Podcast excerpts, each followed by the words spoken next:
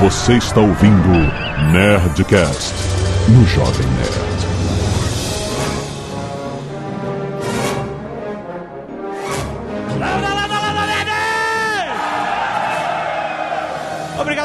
Aqui no Nerd Lab. Muito bem, deixa eu explicar só pra vocês o que, que nós estamos fazendo antes de chamar nossos convidados. Pela primeira vez aqui na Campus Party, a Petrobras construiu essa estrutura espetacular que é o Nerd Lab pra gente falar sobre professores que lidam com altas tecnologias. Sabe que a Petrobras tem um monte de oportunidades legais pra quem tá se formando na área de ciências e, e humanas, etc. Tem um universo de oportunidades e a gente vai falar de um monte de assuntos legais ligados a isso. Pode ir lá no petrobras.com.br nerdlab, você vai ver tudo que aconteceu aqui. Então conte, espalhe a notícia pra quem perdeu e tal, não sei o que, vai ser muito legal. It's time! Vamos lá, galera! Fighting! Nasceu no Rio de Janeiro em 1959, começou a sua carreira como chargista ilustrador, tem um monte de outros prêmios, um monte de coisas legais. Também trabalha como diretor de animação de programas para a TV, como a minissérie Hoje é Dia de Maria, diretor de animação formado pelo conceituado National Film Board of Canada. Dê salva de palmas para César Coelho!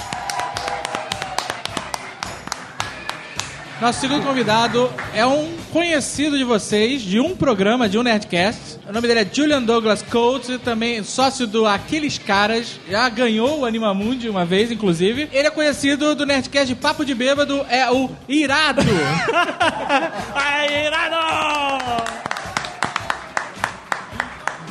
Excelente. Vamos começar sobre tecnologia de animação. Eu quero abrir. Ué, não é papo, não é papo de bêbado, não?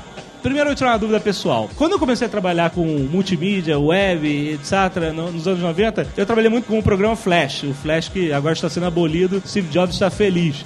Mas ah, o que acontece? No Flash eu descobri um, um mundo de animação eu nunca tinha trabalhado com animação, eu sou designer gráfico, mas eu comecei a brincar com animação porque o Flash tinha algumas tecnologias ligadas a isso que permitia você criar uma timeline, assim, no seu projeto e tinha um, um- um recurso chamado Motion Twin. Por exemplo, vamos dizer que eu vou animar um boneco simples. Eu faço pedaços do boneco, um antebraço, faço aqui o braço e tal, e eu crio, né, vértices aqui e tal. E quando eu quero animar, eu simplesmente mando, por exemplo, essa parte do braço levantar e descer. Então eu crio uma animação que não é bem uma animação quadra a quadra, e sim uma ordem que o computador está dando para um objeto gráfico se mexer no espaço. E aí eu crio a ilusão de ser um boneco ou qualquer coisa assim e tal. E na época que eu trabalhava, eu ouvi dizer de amigos do meio que isso não era animação, que isso era enganação, o motion twin. É animação ou não? Existe alguma, algum limite pro que é animação ou não? Tem esse exemplo que você falou, também tem uma outra técnica de animação que é muito discutida entre os animadores, falando mal, na verdade, que se chama motion capture, né? Grava uma pessoa com os sensores pregados nela. Exato. O equipamento transfere esses movimentos, essa informação de movimento dessa pessoa para um outro personagem construído em 3D dentro do computador e o computador, então, o personagem faz a mesma É como se fosse uma mímica do que foi encenado, né? Exatamente. Eu acho que animação em flash é mais animação do que motion capture. Do que o motion capture. Agora, o que acontece é o seguinte: você, hoje em dia, a animação é uma linguagem que está muito acessível. Aham. E tem aqueles que querem usar a animação simplesmente para contar uma história da melhor maneira possível, e eu acho a animação a melhor maneira possível. Sim. E tem aqueles caras que não, que querem. É, se, se preocupam com o movimento em si mesmo. Esses caras não consideram isso animação, porque na animação você é muito diferente você levantar o braço. Esse ato de levantar o braço, isso na- no mundo real tem zilhões de possibilidades. Sim. Você pode levantar o braço, uma pessoa tímida pode levantar o braço assim, Aham. decidido e tal, pode levantar o braço assim, né? Aham. Ah, Um, um cara mais delicado vai levantar o braço assim. Tem zilhões de maneiras de você fazer isso. E isso, essa, essa nuance, você consegue quando você começa a trabalhar na animação mesmo. Sim. E aí é usando arcos, usando aceleração, desaceleração, aí dá um trabalho danado. Assim, o papel, ele, ele é sempre a liberdade no, maior para qualquer animador, né? Ou para qualquer projeto, né? No papel você vai conseguir projetar qualquer coisa e se você for habilidoso o suficiente, você consegue transpor a, a emoção da pessoa. Como você disse, o cara levanta mais animado, o cara levanta é, mais triste, etc e tal. Uma coisa que o computador sozinho não vai saber sem a interação humana ali. O motion capture, ele, ele realmente faz a coisa ficar muito real. Mas como ele é diferente, por exemplo, de uma rotoscopia? A rotoscopia, a gente também falou sobre o Walt Disney, né? Falou que A Branca de Neve e Sete Anões foi um filme que foi usado essa técnica de rotoscopia, ou seja, filmar filmar um ator, depois projetar isso numa mesa de luz e o animador desenhar por cima e tal e copiar. Por isso que os movimentos são tão perfeitos. E o Walt Disney não gostava disso e até não falar pra ela, ah, não fala nada, não, vamos divulgar que foi feito É, é assim. vergonhoso, vergonhoso. Porque é vergonhoso e tal. A interpretação do animador faz a diferença, mesmo que não esteja tão realista quanto uma mímica do real pelo ator, é isso? É, mas o animador ele fala pelo personagem. Sim. Essa é a realização da gente,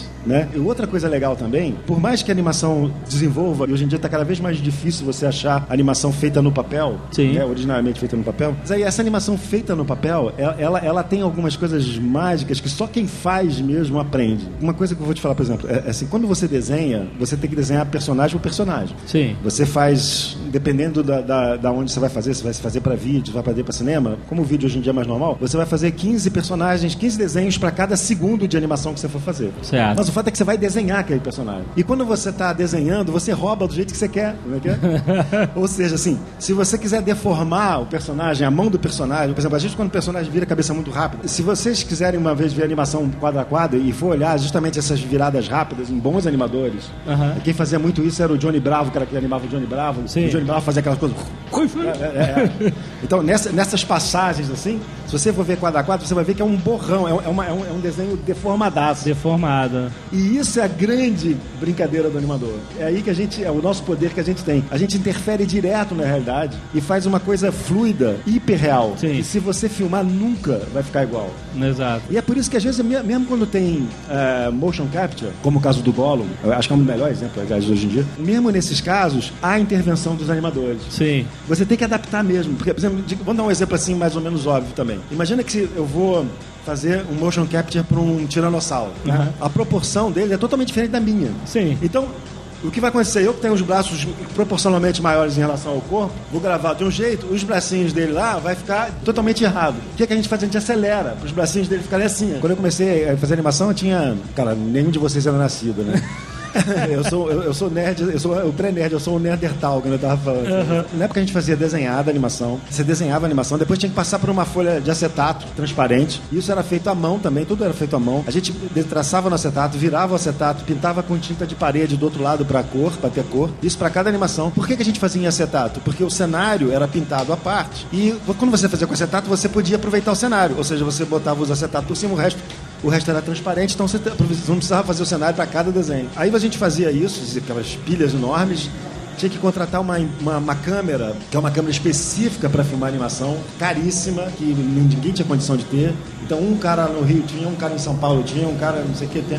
Aí você então alugava essa- o horário da câmera, que também era caro, ia lá, gravava em película e levava a película pro laboratório. Você sem saber o que estava vendo, né? Porque você- estava gravando. Me lembro que uma vez eu gravei, eu gravei uma sequência inteira, quando veio do laboratório, entrou na minha sequência, estava tudo preto. Depois que eu vi que eu gravei com a tampa da câmera, da lente.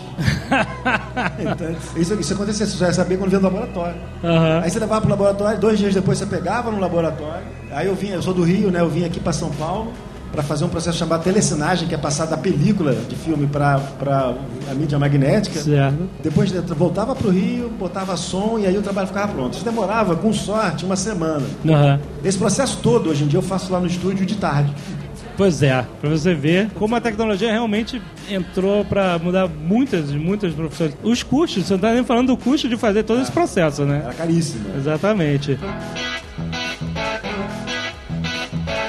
Julian, Fala galera. irado. Seguinte, você tem também a relação com a animação desde moleque, né? Inclusive você decidiu abrir o seu estúdio na sua casa. Como é que foi a história da, da abertura daqueles caras? Bom, foi o seguinte, cara. É, a produtora já tem 12 anos. Eu sou formado em desenho industrial, mas eu saí da época de colégio, assim, cara, totalmente perdido, assim, sabe? Tanto que eu, sei lá, fiz vestibular pra um monte de coisa aí. Eu passei pra publicidade primeiro. Aí fiz três períodos, não tava gostando. E aí o... eu tenho um amigo meu de, de infância lá do prédio, chamado Bernardo, que é o meu sócio naqueles caras, que fazia desenho industrial. E eu via os trabalhos dele, cara, eu achava bem legal, assim, sabe? Eu, particularmente, não sei desenhar. Aí eu falei, caraca, vou ter que passar essa barreira ainda, né? Aí... Olha só, um animador que não sabe desenhar, isso eu nunca vi, cara. excelente, excelente. Não, eu faço animação 3D. Aham, muito bom. Aí eu comecei a fazer desenho industrial, só que, cara, o meu trabalho não, não se destacava de ninguém. Meu trabalho como designer, assim, sabe? Eu, História da minha vida, bate aqui. eu falava, caraca, eu vou, eu vou ser um designer de merda, né? Eu aí eu, aí eu, eu conheci o 3D. Eu aprendi o 3D e quando eu me formei, aí eu falei, e agora? O que, que eu vou fazer? Tô formado, né? Aí eu fui procurar estágio, mas aí era estágio mesmo. Só que eu falei, pô, já tô formado. Não, eu não tava conseguindo achar um emprego legal. Aí eu falei com o Bernardo, meu amigo lá do, lá do prédio, que ele faz desenho 2D. Aí eu falei com ele, falei, cara, vamos juntar forças aí e, e fazer uma produtora nossa? Eu faço 3D, você faz o 2D, a gente junta os dois. Ele falou, beleza. Só que, cara, a gente não tinha um real. Aí ele levou o computador dele lá pra casa, a gente botou lá em rede, ficamos felizes pra caramba. Caraca, temos uma produtora. A gente olhou um pra cara do outro, e agora? O que a gente faz? Aí a primeira coisa que a gente fez foi uma animação pro Animamundi. Qual era o nome da animação? Popozão. Porque na época. era animação. Porque na época, cara, tava no auge o baile funk, assim, sabe? Isso foi o quê? 12 anos atrás. né? Aham. Até eu falei pro César, eu falei, caraca, César, a gente olha a animação hoje, coisa tosca, né, cara? A gente fez, eu fiz os cenários em 3D e o Bernardo fez os personagens em 2D. Cara, só que o Bernardo, ele fazia pras popozudas lá, fazia dois desenhos e, e fazia loop, sabe? Eram dois ele- frames. Dois frames em loop e animação inteira, sabe? Eu falei, caraca, cara. Aí a gente fez a animação, é, conseguimos, apesar dos problemas, fi- fizemos a animação e botamos no Animamundi de 2001. Olha. É, e, cara, foi a, a melhor coisa, assim, que aconteceu com a gente. Porque... Você trouxe a animação pra gente ver? Cara, o Popozão não, cara. não, porque foi, eu não- na verdade eu não trouxe nada. Eu- Tá no YouTube? foi, foi tão correto. Tá no YouTube. Procurem. É, O sonho do Popozão, não era isso? não, esse é o sonho de Ploft. Ploft. Ah, tá. O Ploft é o cocôzinho, é o outro. Já que você falou de Animamundi... Mas você chegou a ganhar? A gente ficou em segundo lugar na escolha da audiência. Excelente. É. Azagal, o que, que você fala que é o segundo lugar? Geralmente. o segundo lugar é o primeiro perdedor. Você pode falar que você tem intimidade. Mas depois no ano seguinte vocês fizeram uma outra animação.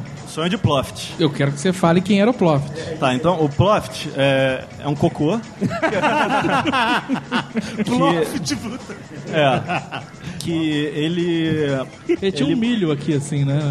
É, um na cabeça e um, acho que aqui no corpo, né? Na barriga, sei lá. O apêndice. E ele, ele, mora, ele mora num, num intestino que sofre de prisão de ventre. Então o sonho dele é conhecer o mundo lá fora, só que ele nunca consegue sair. Na, na hora, assim, a gente também achou meio bizarro, assim. Só que ele, o Ploft, ele é um cocô fofinho, sabe? Assim, ele é, ele, ele é bonitinho, sabe? Ele é tipo o Mr. Hank, né? Então é. E a gente botou também no, no Animamundi. Só que o Ploft foi. é, o Ploft a gente fez uma animação em flash, então ela ficou muito leve. Então, cara, ela virou um, um- um viral, assim. Tipo, a gente mandava, botava, mandava por e-mail pros amigos, não sei o quê, e, sabe, espalhou assim. A gente deve muito às nossas animações autorais, assim, sabe? A gente foi. Geraram destaque, Bastante, cara. interesse. É. E aí depois que vocês fizeram o... O, O Ploft, cara, tem, aí tem o Ploft 1, o- tem o Ploft na cidade, tem o Encharcando Ploft e tem o Cutucando Ploft.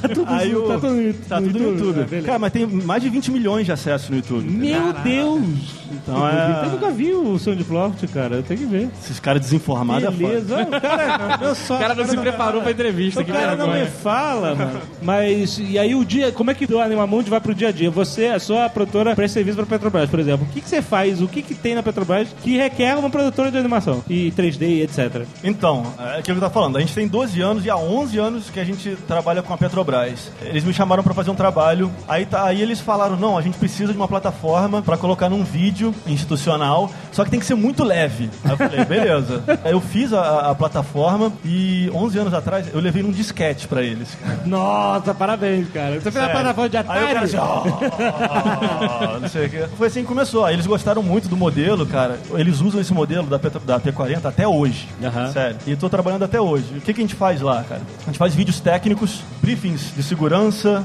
Olha né? só. A gente faz muita coisa, cara, que não dá pra ser filmada, né? Por exemplo, a extração do petróleo que tá dentro da rocha porosa ali no fundo do oceano. Pô, como é que vai filmar isso? Não tem É como. verdade, é verdade. Então a gente usa as técnicas 3D pra fazer esses filmes. E, cara, a gente trabalha direto lá. Tem, tem esse vídeo institucional que vocês fizeram também, né? Que tá passando aqui. pintou esse vídeo aí, que na verdade no roteiro é, ele ia ser mais em 3D, mas depois a gente acabou fazendo umas alterações no roteiro e falou: vai ser tudo filmagem. Quer ver? A, a- a próxima cena é. Eu até apareço lá. Tava precisando, ó. Olha aí. Sou eu ali, ó. ó. Sou eu ali, ó. Inclusive, acho que eu tô, tô até com a mesma camisa aqui.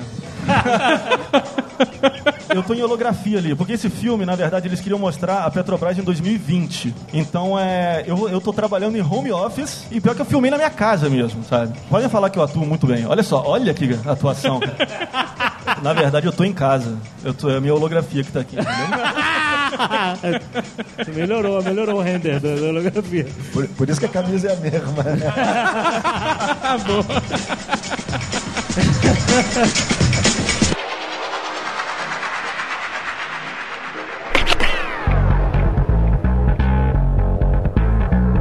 Fórmula 1 aqui? Quem é aficionado à Fórmula 1? Quem foi o campeão desse ano? Quem foi a Zagal campeão? Não sei. Eu não sei também. Mas eu gosto, eu gosto de Fórmula 1, torço muito para Senna, Nigel Mansell, Nelson Piquet, grandes mestres. Você torce pro Senna? É que nem eu torço pro Zico, torço muito para o Zico do futebol. Esse é o quanto entendo de futebol. Mas nós vamos falar aqui com um especialista de combustíveis para essas máquinas e nós vamos e o, o assunto entra na Fórmula 1, entra no combustíveis, um assunto técnico muito maneiro para quem está interessado na ciência por trás do combustível. Ser mais, mais um Nerdcast de ciência agora com um profissional muito gabaritado. Nós estamos falando dele que é engenheiro mecânico especializado em motores combustíveis da área de marketing da Petrobras e atuou em parcerias tecnológicas com a Fórmula 1. Durante 11 anos, ele foi coordenador técnico do programa de fornecimento de produtos para a Fórmula 1, enquanto a Petrobras tinha uma parceria com a equipe Williams. Então, vamos, sem mais delongas, chamar aqui Rogério Gonçalves! Seja bem-vindo, Rogério. Deixa eu perguntar uma coisa, Rogério. Você entende tudo sobre combustíveis. Existem várias profissões no mundo em que a gente sabe desde pequeno que, que quer ser astronauta ou né, tá- tá- professor, engenheiro, etc e tal. Obviamente você é engenheiro, mas como é que você descobre uma paixão mais específica como essa, né? O engenheiro pensa muito em engenharia civil, etc.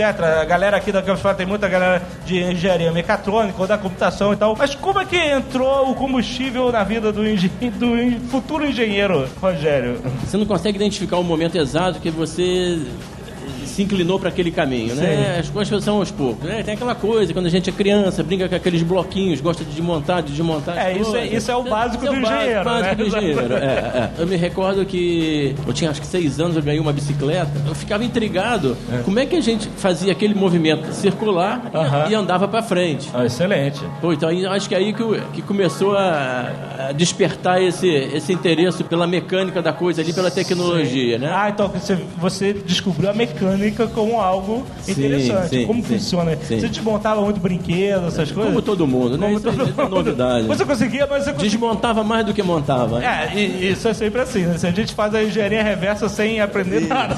Aí eu sempre gostei de matemática. Então já é outra coisa que a Condição normal de engenheiro. É, gostava de, gostava de física. Então Aham. tinha tudo a ver, né? Mas até nas vésperas do vestibular eu ainda tinha uma dúvida se essa é mecânica ou, el- ou eletrônica. Porque a eletrônica Ah. a eletrônica estava despertando, a informática você falava um pouquinho dela. Aham. Eu estava meio, meio na dúvida.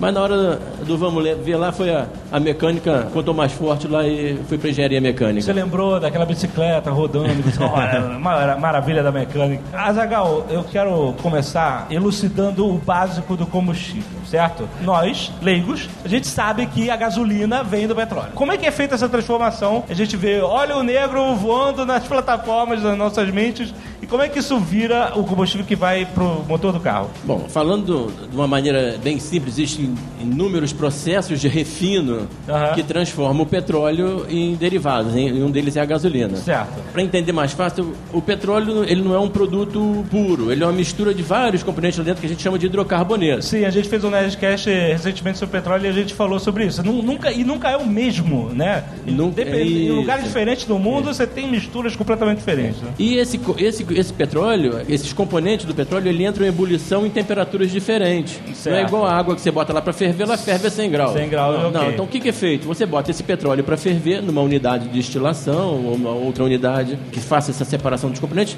aquece esse petróleo, ele vai evaporando esses componentes e aí E você, você consegue vai separar e retirar os- à medida que eles vão evaporando. E daí, um desses componentes é a gasolina. Que outros componentes a gente tem? Combustíveis, né, que saem desse processo. Não, você come- começando dos mais leves, você tem o gás, você tem a- a- as naftas, que nós chamamos de solventes, a gasolina, o óleo diesel, o óleo combustível, óleo lubrificante, asfalto. Quer dizer, tem toda uma faixa. sabe, de- Asfalto? É, o asfalto é o que sai lá no fundinho da torre, lá que é o mais pesado. Olha só. E, e de gases você diz que sai, por exemplo, é, o, GNV, ele sai nesse processo? Não, o GNV já é o, o que é utilizado nos veículos é uma- já é um gás diferente, que é o gás que sai do processo de extração do petróleo, que sai Ah. junto. O gás que é processado, que, que vem do processo do petróleo, já é o, é o que nós chamamos do GLP. É o gás que a gente usa é, em botijão, em, Na em- cozinha, pra aquecer ainda. água, Pra essas quem não usa gás natural ainda, né? É verdade que esse gás, ele não tem cheiro, que o cheiro é colocado de propósito? O gás da cozinha? É. É, de, de propósito é você saber Pra que você saber se, você tem um tá vazando, vazamento. é, é. Mas ele naturalmente não tem o cheiro. Não, não tem esse cheiro. O que, que é o cheiro ruim do gás? É, é metano, é isso? Não? É, é. Isso adiciona um pouco de metano na mistura. De- não, é, é, é- é um derivado de enxofre. De enxo... Ah, sim. Porque tem que tirar, tem que tirar mal de propósito pra De gente propósito, se é. incomodar, né? Isso. Se tivesse cheiro de rosas, oh, que delícia, cheiro de rosa e o gás. É. Mas a gente pode botar cheiro de rosa também, viu? Pode. Tem, ó, tem, um- Depende pra quem a gente vai vender o botijão, né? tem, tem um, tem um óleo diesel da Petrobras, é o diesel Verana, que é vendido para embarcações, né? é um diesel náutico, que ele tem um aditivo que dá um odor parecido com banana. É um cheirinho adocicado. Olha E- só. Isso, pra quando você sai com a sua lancha, você dá aquela marcha ré que vem aquela fumaça do motor, Aham. você não sente aquele cheiro horrível de... Porque aí é uma condição normal, você vai ter que passar pelo, pela interação com o gás, né? Isso. Então, já que não precisa ter alarme, então você pode botar, Botar um cheiro- cheirinho, né? Eu poderia botar cheiro de churrasco, por exemplo?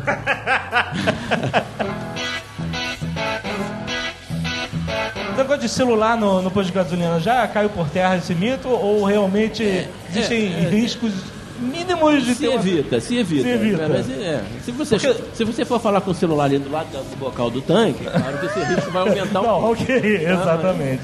Mas se você estiver dentro do carro falando no celular, não, pelo amor de Deus, não. você está dentro do carro. Ou, ou você quer dizer que pode existir um. Eu evito. Você evita. Olha, um engenheiro especialista em combustível evita. Então, vamos levar isso em consideração.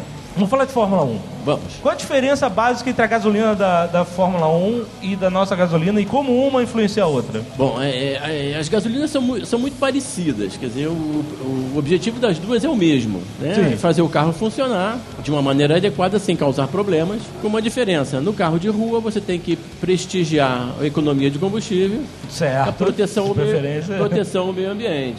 Mas Certo. é para Isso é mais novo. causar, causar a menor quantidade de impactos po- possível no Sim, ambiente. sim. Na competição, você busca desempenho Prioridade total de desempenho. desempenho, é. Claro que dependendo da competição, você vai prestar atenção no consumo também. São aquelas provas longas, 24 horas de Le Mans. Combustível é, um fator importante. Vocês conseguem, por exemplo, preparar a gasolina para que ela seja consumida mais ou menos pelo motor? Uma mesma quantidade? Pode, pode.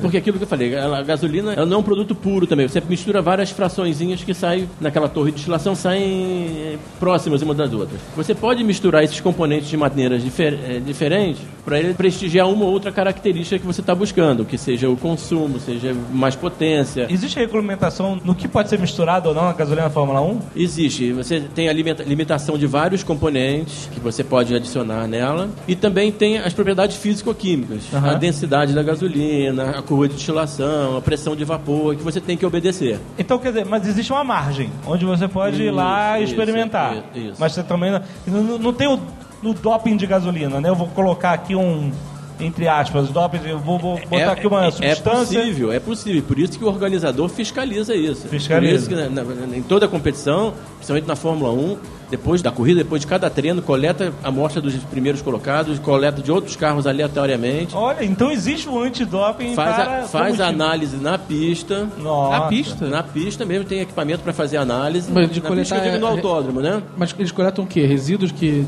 Coleta a amostra do tanque. Ah. Aí vai para um aparelho que se chama um cromatógrafo, Olha que só. analisa, faz como se fosse a impressão digital daquele combustível. E aí se tá compara com aquele combustível que você homologou no início do campeonato. Fala, No início do campeonato, você manda uma amostra para eles, ó, eu vou correr o campeonato todo com essa aqui. Quando começa o campeonato, não pode mais mudar. Isso, aí a gente chama até de fingerprint, a impressão digital daquele combustível. Entendi. Quer dizer, cada um tem o seu porque pode existir pequenas variações dentro do regulamento. Isso, isso. E nós tivemos até um susto bastante grande, que é até uma historinha que eu posso contar aqui. Para nossa sorte, foi no Grande Prêmio Brasil, com toda a população brasileira assistindo Fórmula 1 no Brasil. Aham. O piloto da equipe Williams fez a pole position, então foi Certo. aquela festa, tinha sido a primeira pole position naquele ano. Pouco tempo depois da classificação, ficamos sabendo que o resultado estava em suspense por causa de problemas na análise da gasolina. Cara. Aí eu já envelheci cinco anos naquele, naquele, naquele Porque- segundo, Porque né? me explica, é, você estava lá como responsável pelo fornecimento Isso. do combustível. Isso. Certo. E aí a, a equipe que é chamada pela fiscalização, né? Certo. A equipe chamou para ir na torre de controle conversar com os, com os delegados, que chamamos de delegados da prova, para saber o que estava acontecendo. Todo mundo sério. Não, eu não, aí eu, não sabia nada. Contaminação com o quê? O que está fora, né? Então, aí vamos no laboratório. Aí vamos no laboratório e vi o resultado. E tinha uma coisa e louca. pelo resultado, eu consegui enxergar que estava contaminada com uma gasolina do ano anterior. Como? Do ano? Porque naquela corrida tinha trocado de, de, de combustível. Ah. Então, é outro fingerprint. Ah, Peraí, no tanque havia resíduos da Sempre- outra? não, se- não é- é- aí foi a dúvida. Ah. Aí foi, foi, foi a grande sacada. Sempre que se tira a amostra da gasolina para fazer análise, se tira duas latinhas. Uma para FIA, né, que é a Federação Internacional de Automobilismo, fazer análise. A outra fica com a equipe, que é a contraprova. Certo. E aí foi o que nós arriscamos. Então você agora analisa essa. Ah, só contra a prova. A contraprova. Se E- desse igual, tava ferrado, né?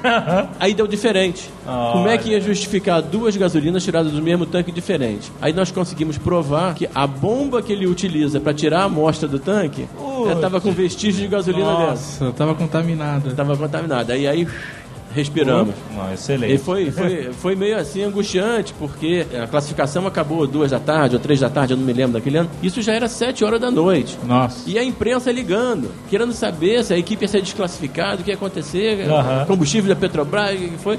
E conseguimos provar que não era nada Tava com a tudo gasolina, certo. estava tudo certo. E você, durante esses anos- 11 anos, você viu alguém ser pego ou desclassificado e tal por causa de combustível, não? Sim, tive acho que uns três ou quatro casos nesses cinco anos de uma equipe ser desclassificada por adulteração. Nossa. Mas você não, você não quer dizer que a equipe tenha feito alguma coisa má fé. de má fé. Às vezes é uma contaminação com um produto na, na- na- dentro do boxe ou na fábrica ainda, quando mandou o, o tambor de combustível para lá. Eles nem encaram como dessa forma. Quando Não, porque se, se, simplesmente obedecem ao se identificarem que foi alguma coisa proposital para ganhar desempenho, Aí é pior. tá, é muito ruim, é muito ruim. É, é- isso já tivemos alguns exemplos, uma asa assim, uma asa assada, ou um câmbio diferente. É verdade. Um tanque escondido, que eh, foi muito ruim para a imagem das equipes. Então você acompanhou o circo da Fórmula 1 durante. Você viajava para todos os países. Viajava, semana, tinha- semana sim, semana não, estava em outro país. né? Excelente. E as gostosas da Fórmula 1 têm olhos para os engenheiros. Olha o Jovem? Nerd. Olha o Jovem porque ele estava vivendo esse mundo, cara, durante 11 anos. Ela só fica atrás do piloto, né? É, até, até que na, na hora do, do grid de largada a gente ficava vendo aquelas meninas que ficam segurando aquelas bandeirinhas É, lá. exato. É, mas é só ali. pegar um combustível de Fórmula 1 e botar no meu carro, eu O que acontece? viajo no tempo, alguma coisa assim? Não, vai funcionar normalmente. Sempre Mas não vai mudar nada em Vai termos de mudar nada. potência e resposta. Cansei de fazer isso com carro alugado. Que Você beleza. colocou. É, porque eu ia pro autódromo. Alugava um carro para chegar no autódromo. Claro. Chegava domingo à noite, acabou a corrida, acabou tudo, sobrou gasolina. Eu ia ter que abastecer o tanque do carro para devolver o carro alugado. Olha só que excelente. E nada. Porque a gasolina a gente jogava fora mesmo. Você não Ah. botava gasolina e chegava no dia anterior. Acaba a Fórmula 1 do país e o que sobrou joga fora? É, nas corridas fora da Europa, porque na Europa nós já tínhamos uma base de armazenamento. Então todas as corridas da Europa Já vinham da mesma base. voltava pro, via rodoviária voltava pra base. Certo. Quando era uma corrida na Austrália, por exemplo, não compensa você mandar de volta o troquinho, né? Que Ah, sobrou. sim. Então aí a gente descartava, claro, contratava uma empresa que fazia uma descaracterização, botava uns produtos lá pra ninguém conhecer a nossa fórmula, né? Ah, sim, E claro. aí dava um destino pra ela, pra iam queimar em caldeira, alguma coisa. E, e ele- esse tipo de combustível tem alguma cor diferenciada, alguma coisa assim? Ou não? Isso é, seria só um, um luxo? Não, no- normalmente, normalmente as- as gasolinas são muito clarinhas. Quase igual água. Se você pegar a gasolina Podium, que tem nos postos da Petrobras, ela é clarinha. Hoje ela até mudou de cor um pouco, ela tá mais amarelada porque toda gasolina brasileira tem álcool. E o álcool tem um corante, deixa ele amarelinho. Então ela tá com uma corzinha meio A laranjada. gasolina de aviação, ela tem características muito diferentes da gasolina de, de Fórmula 1 ou de carro de passeio? Bastante diferente, muito diferente. A gente, a todo momento que pode, recomenda não chegar perto dessa gasolina para uso automotivo. Ela é altamente tóxica, ela tem chumbo tetretila, que é um componente cancerígeno. Nossa. É, Tem, avião. tem gente Então, que, que compra gasolina de avião pra botar no carro, não é tem muito gente, mais caro? Tem gente que compra. E qual é a diferença que tem entre gasolina comum e aditivada, por exemplo? É, porque todo mundo chega no posto e fica na dúvida. A comum é mais barata, a outra um pouquinho mais cara, mas sei lá, vai ter um desempenho melhor, o motor vai ficar mais lindo. Mas no fundo a gente não sabe. Sabe que a outra é mais cara e deve ser melhor. Isso é uma dificuldade de explicar isso para o consumidor, porque a vantagem da gasolina aditivada você sente a longo prazo, você não sente de imediato. Ah, você não É. tem mais potência ou. É, o, o objetivo da gasolina aditivada é manter o seu motor limpo mais tempo. Coisa. É Certo. porque a gasolina tem resíduos, não é isso? Porque a combustão gera resíduo. Combustão qualquer, qualquer gera combustão gera resíduo, né? E aí a, a gasolina aditivada, ela limpa esses resíduos por Li- mais... Limpa esses resíduos e você vai precisar fazer manutenção no carro muito mais tarde. Né? Quando você usa a gasolina aditivada, você tem necessidade de botar aditivo ou não precisa? Não, de jeito nenhum. Ele pode até entrar em conflito ali por uma diferença de, de formulação produtos. química. Tá. E eu tenho uma coisa que eu, como leigo, eu fico super confuso, que é o seguinte. Eu cresci numa época em que o álcool era a grande salvação do combustível brasileiro. Nossa, o álcool, temos o álcool e tal. Todo mundo comprou carro a álcool, era muito mais barato, econômico, etc e tal. E aí ficava lá meu pai tentando ligar carro de banana. É, não ligava quando tava frio. Mais frio, o álcool, né, demora e tal pra pegar. Você precisa até de uma injeção de gasolina pra, né, da partida do motor e tal. E aí depois o álcool foi morrendo e tal. E de repente hoje vivemos a era do flex. Né, os carros aceitam, os motores aceitam ambos os combustíveis misturados. E eu lembro que era da época assim, "Ah, pelo amor de Deus, é álcool, álcool, não bota gasolina, pelo vai, eu- destruir o motor do carro. Eu lembro de uma época, inclusive, que as pessoas compravam muitos carros a álcool, eles eram mais baratos e tal, e faltou álcool, né? Fal- e as pessoas é, passaram a converter motores a álcool para motor a Pra gasolina. E gasolina. não, não ficava bom, né? Porque o motor era feito para outro tipo de temperatura, de explosão, de... Aham. É porque pra mim, crescendo sempre foi assim: não, é álcool ou gasolina e não mistura porque não dá certo. Como é que funciona essa mistura de dois combustíveis tão diferentes no mesmo motor? Bom, a tecnologia evolui, né? Ainda bem. Ainda bem. É, Exato. é, o, o motor álcool, quando começou, tinha todas essas dificuldades de funcionamento que você falou, de funcionamento a frio, engasgava, Aham. tinha problema de ataque de corrosão no carburador. Só que a tecnologia foi evoluindo. E a mesma coisa aconteceu com o carro flex. A tecnologia foi, os primeiros carros flex não vieram funcionando muito bem. E foi evoluindo e ele já interpreta qual é o combustível que tem lá no tanque, já, a eletrônica ajuda muito. Aham. Ah, sim, porque. A injeção eletrônica calcula a mistura que está dentro do seu tanque. Ah, ele fala assim: ah, ele botou 30% gasolina, 70% álcool. Isso. E aí ele vai adaptar o funcionamento do motor. Isso, o motor hoje em dia tem muitos sensores. Ele tem um sensor de oxigênio na descarga que ele calcula como é que está a sua combustão. Aquilo ali gera muita informação pro motor, sabe? Mas isso a gente está falando de carro, desses novos carros que são todos eletrônicos, que tem sistema operacional, placa para gerenciar todos esses sensores, né? Eu nunca consegui fazer um motor de Fusca funcionar dessa forma. O Fusca novo é. Não, não. O Fusca, o, o New Beetle, né? Um por carro exemplo. com carburador, não, no- né? Então, eu não sei o que é carburador, cara. Nossa. o que que é? Eu só sei que o, o cara ficava na tropa de elite. Tem carburador sim, rapaz. Aqui, ó, ó o barulho. O que, que é o barulho do carburador? Carburador é o, é o avô da injeção eletrônica. Ok, ajudou?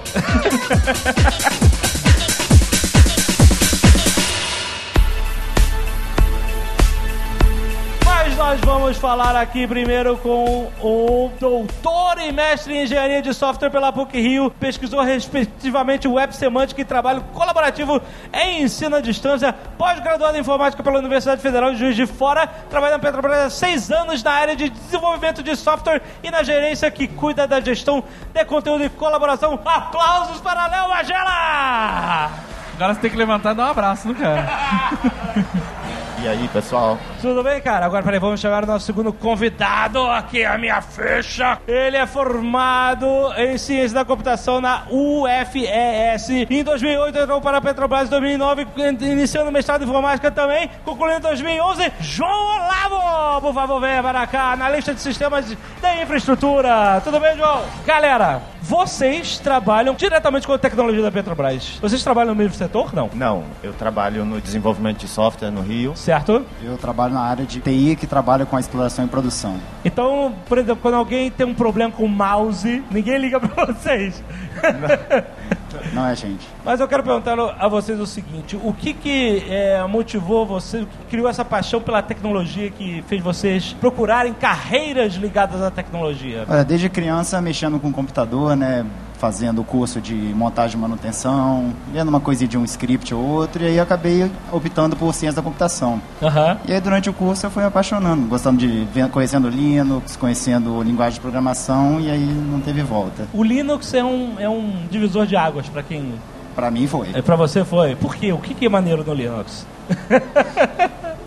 É botar a mão na massa mesmo, é você dar problema no vídeo, você cair no modo texto e tentar de algum jeito botar o vídeo de volta. Isso aí pra mim era um desafio, então cada vez mais ia aparecendo desafios no começo do Linux mais antigo, né? Então sempre tendo que botar a mão na massa, compilar coisa e, e aí eu, eu acabava gostando disso. Bom, você já mexeu com Unix também ou só Linux? Um pouquinho de Solaris, mas bem pouco. Muito bem. E você, Léo? Eu também comecei moleque, sei lá, acho que eu tinha uns 14 anos e ganhei um computador da CCR. Olha aí, que beleza. E, mas era um- uma, uma coisa que ligava na TV e tinha um, os joguinhos que, que tinham para aquilo, era um tocador de fita cassete. Era um expert. Era um CCM C1000.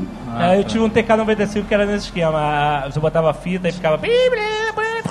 Exatamente. E aí Eu tinha um expert que botava. tinha- eu- Com o gravador eu comprei a parte. O gravador comprava. Isso, É, sim, isso, tinha o gravador à parte, né? Só que eu não conseguia jogar, né? Eu ganhei o computador e aí fazia uns programinhas em Basic e tal, mas o- os joguinhos não funcionavam de jeito nenhum. E aí foi, vai na autorizada, volta, resol- tenta resolver, não resolve e tal. E aí fui descobrir que era o volume. Caraca, eu já passei por O isso. volume. Se você não aumentasse o volume, Não, tinha o volume exato, não podia ser o volume máximo, não podia ser um volume baixo, tinha um, um- um traço no dial do volume que você tinha que. Exato. Caraca. Uma vez a gente ficou esperando meia hora o jogo pra carregar. carregar. e aí quando chegou lá nada e era justamente o volume. Olha só. É, Porque O mundo foi difícil. era difícil no início, cara. E a gente achava o máximo. É, ó, você vê um loading de meia hora, maluco. Um load de meia hora com som. Né? Um som, Olha que cara. maluco. Olha Ele reclama hoje de 5 segundos. Me falaram aqui que a Petrobras tem o maior supercomputador da América Latina. É verdade. E é verdade isso. Porque olha só, esse termo supercomputador, pra mim, é uma coisa muito anos 80. Tipo, olha, lá está o supercomputador Skynet, alguma coisa assim. É, o termo que usam hoje é HPC, né? HPC. Computação de alto desempenho. Tudo bem, supercomputador é muito mais maneiro. Mas, mas a gente tá falando o quê? Não de um computador, e sim de vários computadores que formam um, um núcleo, seria isso? Isso, é, tem a organização Top 500, né, uma organização mundial que semestralmente lança uma lista de ranking de supercomputadores. 500, 500 né? De 500 computa- supercomputadores do mundo inteiro que se prontificam para entrar na lista. Certo. É o concurso? E no nosso caso, na maioria dos casos, são vários computadores que juntos formam um cluster. Certo. O que, que é um cluster? Então, um cluster é um conjunto de computadores cujo Manda- objetivo é processar um- uma tarefa. Uma tarefa. Então você manda uma tarefa e, e todo mundo trabalha junto. É como se fosse um organismo feito de vários computadores juntos, unidos por um, um objetivo em comum. certo? Objetivo, isso. É como numa server farm que está renderizando uma cena de efeito especial de filme. Quem já viu é, documentário sobre, sobre efeitos especiais de filme, vê lá que tem um milhão de computadores que estão re- renderizando a mesma cena, todos compartilhando o processamento. Então, na verdade, você tem um core assim de vários computadores interligados para fazer um tipo de tarefa. Isso, é o Grifo 04 é o nome, né? Qual o nome? Isso que eu ia perguntar, se tinha É, nome. Tem, é Grifo 04. Grifo? Tem vários grifos lá, vários clusters chamados grifo, grifo 01, 02. Por zero- que tem vários clusters chamados? Na, na Petrobras, você diz? Ei. Ou no mundo inteiro? Não, não, só na Petrobras. Ah, tá. O grifo 04, ele é um conjunto de 544 computadores, Caraca. cada um com duas placas de vídeo, o que a gente chama de GPU, né? Duas placas de vídeo? É, placa de vídeo da NVIDIA, Tesla. Aham. Dá pra jogar um BF3 né? no Ultra? Não, não dá porque essas placas elas não têm saída de vídeo, elas só são pro- exclusivas para processamento, Ah, tá. processamento de, de alguma tarefa lá. Certo, muito bom. Mas Pô, mas é, o nome né, de um supercomputador podia ser uma parada mais maneira. Né? que, por exemplo? Sei lá, Processator 2000. Processator, ok. Não, grifo é maneiro. Quem dá o nome? Assim, eu lembro que na empresa que eu trabalhei, os servidores tinham nomes de bicho. Ah, era baleia, era não sei o quê. Tinha um servidor que era o mais lerdinho, que chamava de preguiça. E, assim, alguém lá tinha esse direito de criar os nomes. Quem é que dá o nome do, para, para os É computadores? uma das diversões nossas, da nossa profissão, né? Aham. Tem alguns clusters, por exemplo, quando eu trabalho, os clusters são de locais do Espírito Santo. Ah, é. Cidades, bairros, é, rios. Então tem, tem gente que dá nome de super-heróis, tem gente que dá o nome de vilões do, Chapolin. É, então cada setor, lá, cada grupo, cada equipe decide ah, como geral, e geralmente segue esse padrão, né? Vamos definir um tema e todos os computadores todos seguem o padrão, seguem algum o Cris nome. Dias dava o nome de naves do Star Trek. Ah, excelente, bom. Tinha Enterprise, tinha o Whatever, sei lá quem. Não, eu, eu já fico impressionado que você conhece Enterprise. Todo mundo conhece Enterprise. Não, pois é. Cultura pop. Cultura pop. Você não conhece nenhuma outra nave de Star Trek? USS Reliant, do Khan. Muito bom. Quer dizer, ele rouba, nem era dele. Fica feliz que eu chamei de Star Trek e não de Enterprise no seriado. Alguém me disse também, falando desse supercomputador, que ele usa núcleos de PlayStation 3. Não. É verdade isso? Não, não é. Olha Geralmente as só. pessoas confundem porque Dava na misturam sempre a história, mas. É, como é que é a história do PlayStation 3? Que nego, na época que lançou, falavam que podiam usar o Core pra colocar em computadores pra lançar mísseis e o cacete e tal. Quais são essas lendas do Peraí, PlayStation 3? o Grifo 04 pode lançar mísseis? Não, não, não. Tinha lendas quando lançaram o PlayStation 3 Ah. que estavam usando o core, o hardware do, do PS3 para colocar em, em computadores que, por exemplo, calculam trajetórias de mísseis. Entendi. Entendeu? Entendi. E essa era uma Isso propaganda. é meio exagero, né? Eu acho que é isso que eu quero perguntar. Porque, É- sei lá, com o PlayStation 3 na década de 60 você mandava um pra Marte, né, cara? É, é muito bom, exatamente. Mas e aí? Quais são os mitos de verdade disso, dessa história do PS3? Bom, tem uma equipe da Petrobras, várias equipes na verdade, que é, o objetivo deles é tratar de processamento sísmico. Certo. Porque todos esses supercomputadores, grifo, todas essas grifos e alguns outros, eles têm o objetivo de, de rodar algoritmos para processar sísmico, dados sísmicos. É isso que eu ia perguntar. O que que, pra ele ser tão poderoso, o que que ele processa? Dados sísmicos. São dados sísmicos que no final o resultado é uma imagem melhorada do, do, do subsolo para que os geólogos possam saber se ali tem um potencial de petróleo ou não. Certo, certo. Mas é especificamente pra isso? Esses supercomputadores são especificamente para isso, para tratar dados sísmicos. Certo. Bom, aí você perguntou do PlayStation 3, né? Então essa equipe, ela faz vários testes de vários tipos de hardware. Então Aham. na época era 2006, mais ou menos 2007. Então eles estavam testando algoritmos para rodar em GPU, algoritmos para rodar em alguns outros de, de tipos de hardware. E um deles era o processador Cell, que é o que vem no PlayStation 3.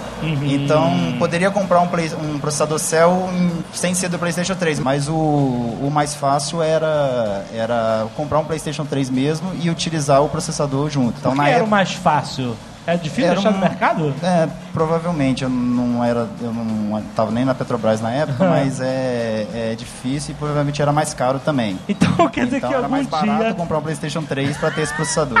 Então quer dizer que algum dia alguém emitiu uma ordem na Petrobras de compra de 400 PlayStation 3. Não, foram quatro. Ah, bom. 4 PlayStation Até 3. quando eu entrei na Petrobras, eu fui visitar o CPD e estavam lá os quatro. Eles instalaram Linux, botaram em rede e implementaram os algoritmos de processamento sísmico para rodar nele. E a, galera, e a galera jogando FIFA também no canto. Mas peraí, eles tiravam da, da casca do PlayStation 3 ou deixavam eles lá? Não, acho que tava, tava nos Playstation mesmo, Caraca, que inteiros. impressionante. Muito bom, muito bom. Só complementando, né? Então, eles fizeram esses testes, analisaram vários hardwares e no final eles viram que placa de vídeo é melhor. Por questão de facilidade de programação, por questão de preço, questão de consumo de elétrico. Então, aquele clusterzinho de, de PlayStation 3 foi só um teste para verificar o hardware. Ah, entendi. E no final decidiu usar a placa de vídeo que, que acabaram surgindo as grifos. Porque a placa de vídeo também tem um processador poderoso ali dentro, né? Essas Tem. placas de vídeo mega sinistras. E o que, que eles fizeram com o Playstation? Não sei. Excelente, cara. Essa é a nossa energia.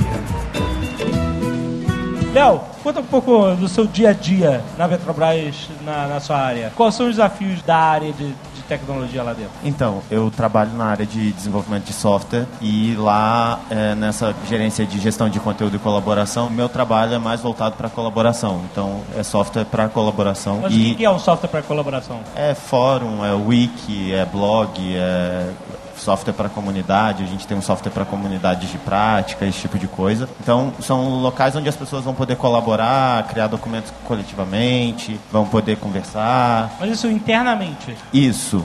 São, dentro da empresa. isso, são fóruns que tratam de assuntos de interesse da empresa. Wix, em que você está construindo algum projeto e aí você precisa construir um documento junto com uma equipe que está dispersa, esse tipo de coisa. Então a gente tem um, um- um servidor de Wix lá dentro, por exemplo, e a gente tem hoje vários Wix. Que aí o que acontece? A pessoa que está trabalhando com a pesquisa, ela pode simplesmente atualizar lá um artigo no Wiki sobre o que ele encontrou, resultados da pesquisa dele. Estou perfurando uma rocha. Exato. E descobri que essa rocha é mais dura no centro. Aí eu vou lá atualizar o Wiki e falo assim, olha galera, quem pesqui- perfurando essa rocha, ela é mais dura no centro. Basicamente isso? Exatamente. E Ah. aí, como você está usando uma ferramenta de wiki que vai guardar versões, depois você consegue ter todo o histórico ali do que aconteceu naquela pesquisa. Então, Tem alguém vai- que vai zoar o Wiki?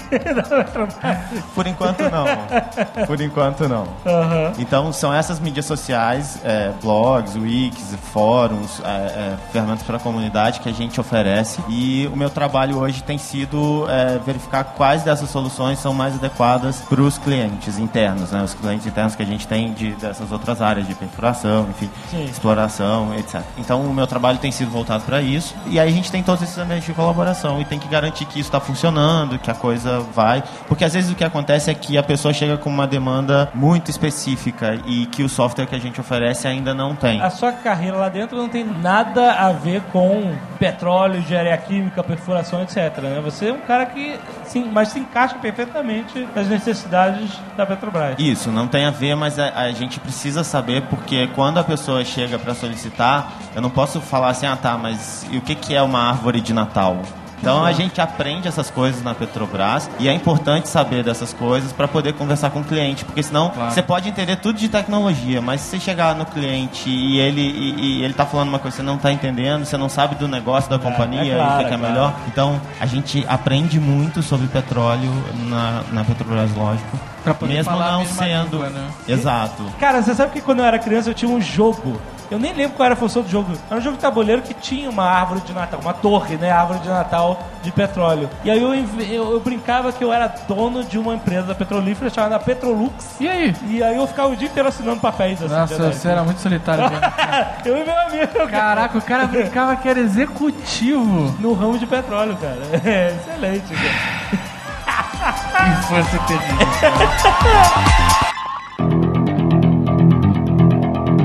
Eu quero chamar aqui no Nerd Lab ele que é engenheiro de segurança é professor. Ele gosta de ser chamado de professor, mas eu vou chamá-lo de engenheiro de segurança, que é muito mais maneiro. Ele gosta de ser chamado Ele, de ele professor. normalmente se introduz como professor, porque ele, ele acha maneiro ser professor. Legal. Eu acho mais maneiro ele ser engenheiro de segurança. Tá bom. E vamos falar sobre geopolítica do petróleo e sobre o Nerdcast de petróleo. Ele falou que tiveram várias caneladas. Não, ele não, não. Primeiro eu ouvi falar que eram várias caneladas. Veio no e-mail. Vai, vocês são absurdos, tiveram várias absurdas uma porra dessa. Tá escrito no e-mail. Não, mas aí agora ao vivo ele falou, olha, nem foram Ao tantas vivo, caneladas. né? Ao vivo. A pessoa já amolece. É, Josué Maia, venha para o Nerd Lab.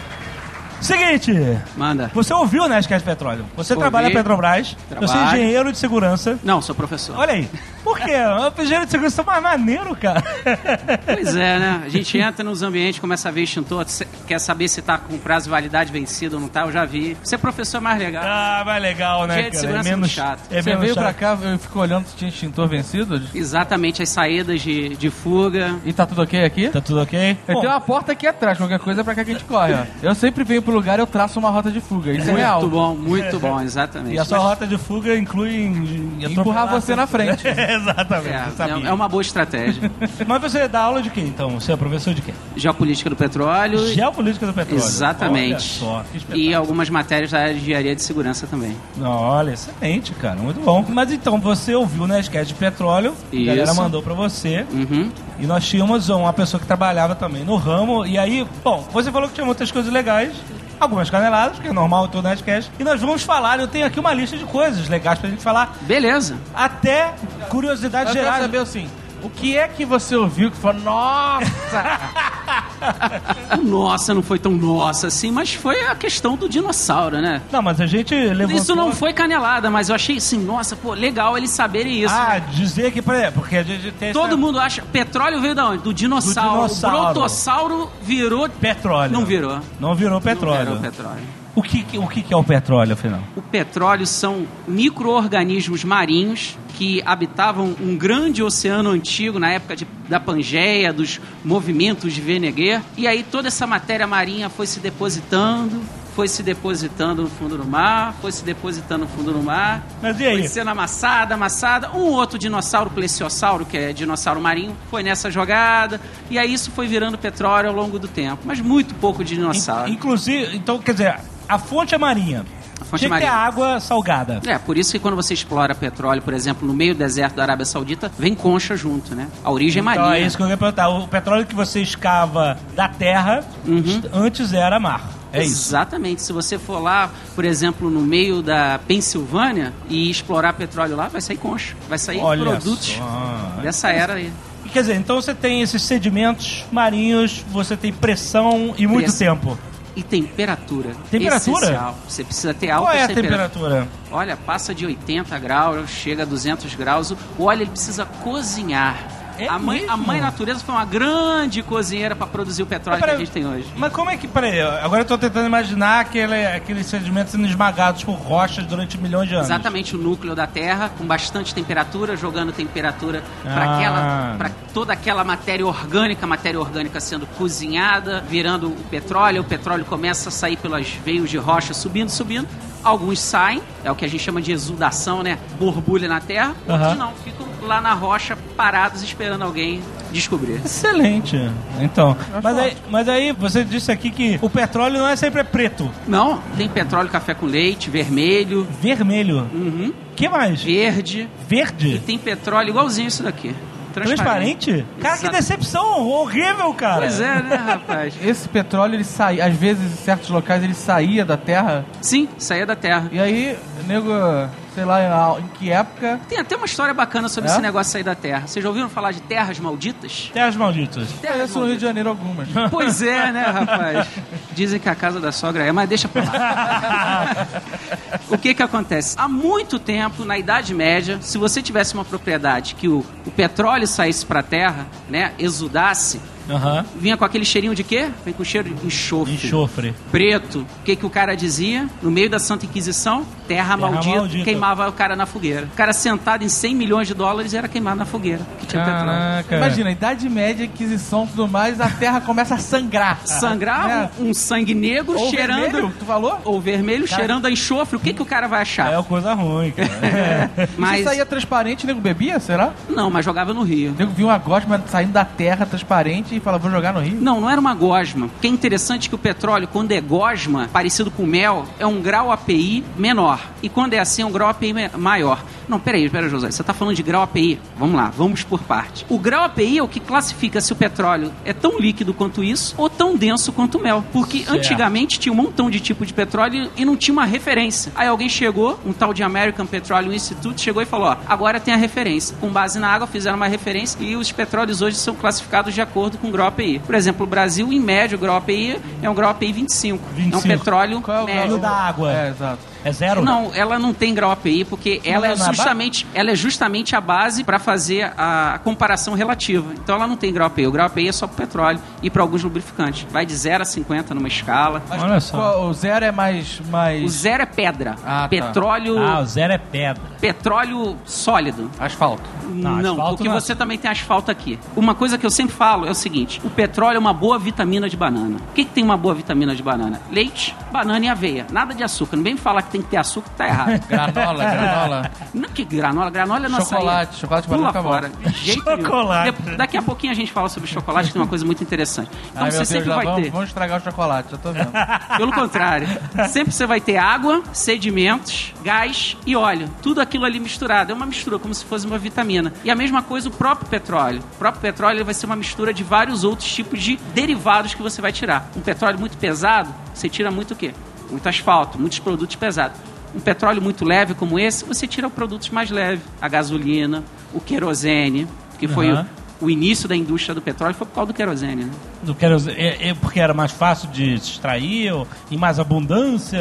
Não, precisavam de alguma coisa para iluminar melhor do que o óleo de baleia. E aí descobriram, né, que o petróleo podia ser destilado, que ninguém chegou, instalou dedo e falou, "Eu vou fazer uma refinaria aqui, criar querosene. Não, não foi assim. O cara Ah. pegou uma destilaria de bebida, botou o petróleo ali e começou a fazer. Bebeu. Bebeu, até mesmo porque o petróleo, antes de ser utilizado como um combustível inflamável, era utilizado, por exemplo, para você que estava com dor de barriga. Um excelente. É, remédio. O Pra- quê? É, para calvície também. Olha aí. Oh, olha aí! Porque a pessoa passava aqui na cabeça. Passava a cabeça, ficava Petróleo. uma gosma e ninguém via que ele é careca. Por exemplo, muito bom. Então pegava, jogava um pouco de mato e ficava aquele negócio em cima, entendeu? Mas peraí, é porque quando a gente fala de petróleo, a gente tem- sempre tá, tem essa imagem pós-revolução industrial, né? Uhum, Com a exploração mesmo dele, refinamento, etc. Mas a, a relação que existia com o petróleo que vinha até a superfície da Terra durante toda a história, a Idade Média, assim, não tinha utilidade nenhuma. Ou Isso. podia ter componente de magia pra um druida, alguma coisa assim. Também, mas ele também era muito útil. Inclusive, Ah. a gente tem registros históricos na Bíblia, no Gênesis e no, e no Êxodo, É? de utilização De do petróleo. Petróleo? Exatamente. No, no Gênesis, faz para ti uma arca de madeira de gofer e a besuntarás com betume. É a arca de Noé. A arca de Noé que está no E o Gênesis. que, que é o betume? Betume é o petróleo. É mesmo? Exatamente, ele usava cara. o que pra, pra dar liga ali na... na- Exatamente. Sabe aquela, piche? sabe aquela figura do livro de geografia do desenho, daquele poço de piche que o dinossauro caía e É, ficava. sim. Aquilo é petróleo. O petróleo Olha é um betume. Aham. É um petróleo mais pesado que chegou à Terra. A gente tem três momentos históricos do petróleo. Esse início, que ninguém sabia exatamente o que, que era, utilizava para impermeabilização, se bem que os chineses descobriram que podiam queimar o gás e fizeram isso bem antes de Cristo. Os Aham. chineses já, já começaram isso. Um segundo momento, que é o querosene de iluminação. E o terceiro, que é a nossa era moderna, utilizando como combustível, né? E há Certo. quem diga que existe um quarto momento, né? Que é a utilização nobre do petróleo. A real utilização dele. Qual seria a real utilização? Bombom. Oi? Bombom. Bombom? Você acabou de comer petróleo. Como assim? Gostou? Não, peraí. Um dos derivados de petróleo é a parafina. Ah, No bombom você tem uma fina camada de parafina certo. protegendo ele. Assim como, pra por ele não exemplo. derreter? Exatamente. Isso é no petróleo.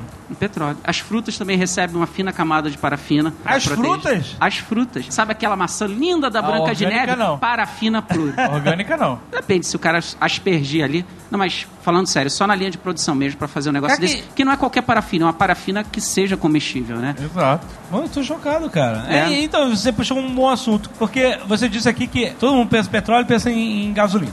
Não. Por e você pode fazer muitas coisas com ele. Há, por exemplo, os plásticos, os polímeros, que você faz é, é substituto para órgãos internos, válvulas do coração. Ele é utilizado nos alimentos, ele produz fertilizantes. Até para comer uma alface você precisa do fertilizante e você tem um petróleo por detrás disso. Os alimentos de forma geral, por exemplo, muita gente aqui comeu hoje um pouquinho de petróleo. No arroz tem muita parafina para proteger. Depois que você tira a casca do arroz, ele fica à mercê de protozoários, bactérias, fungos, e aí você tem que colocar uma fina camada de parafina em volta do arroz Tô- para Tô proteger. impressionado. Tudo é químico.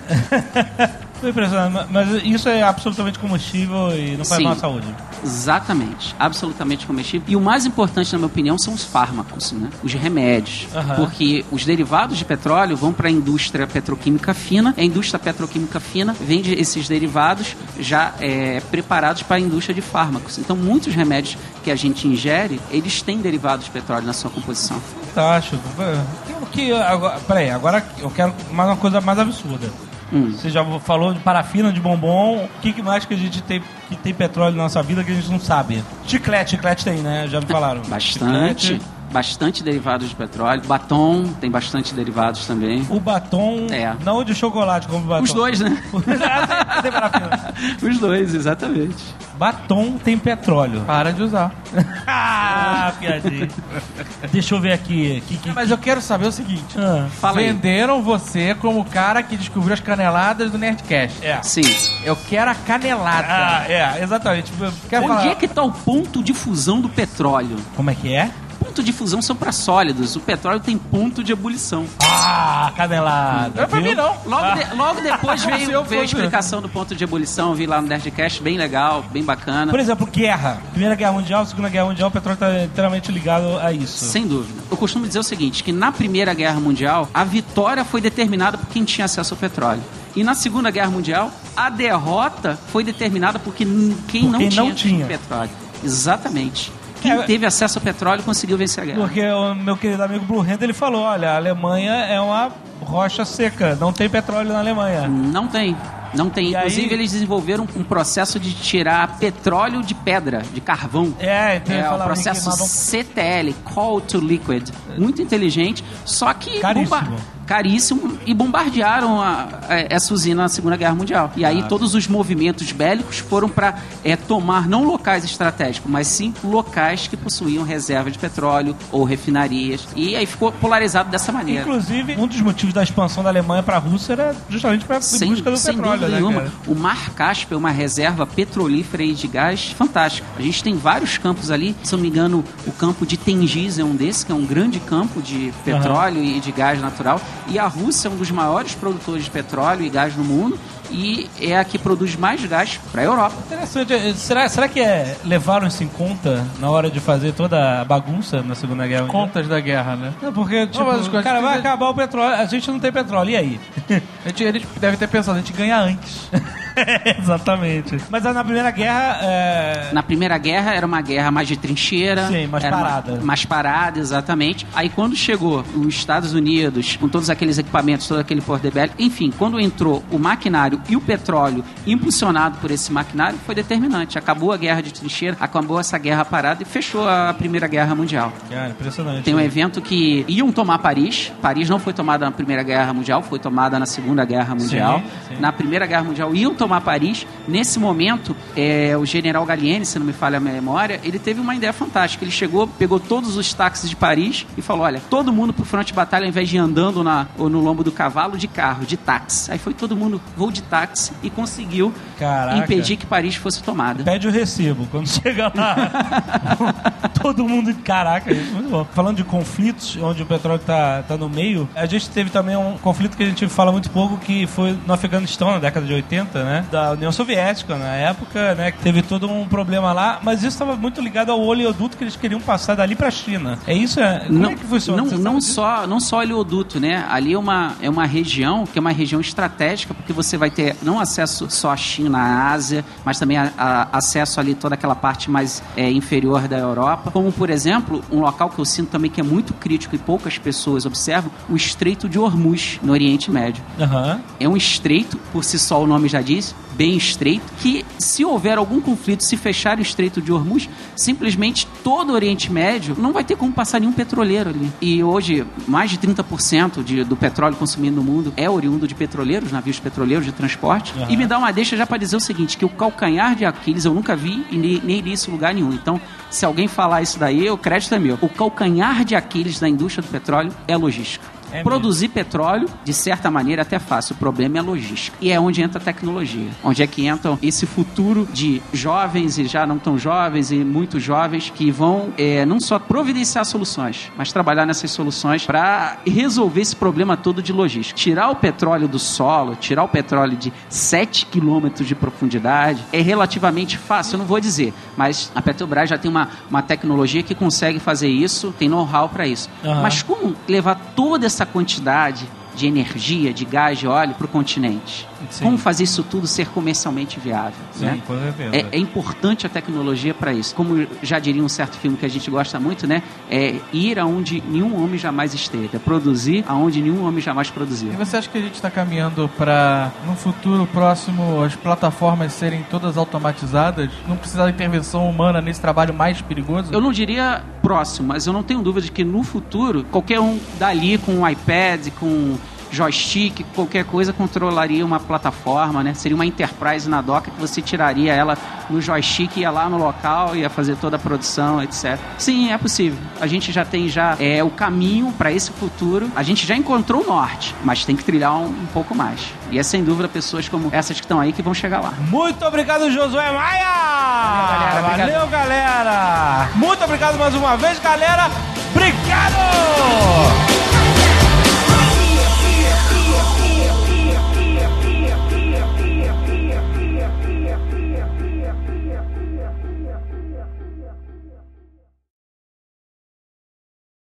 Este Nerdcast foi editado por Radiofobia, podcast e multimídia.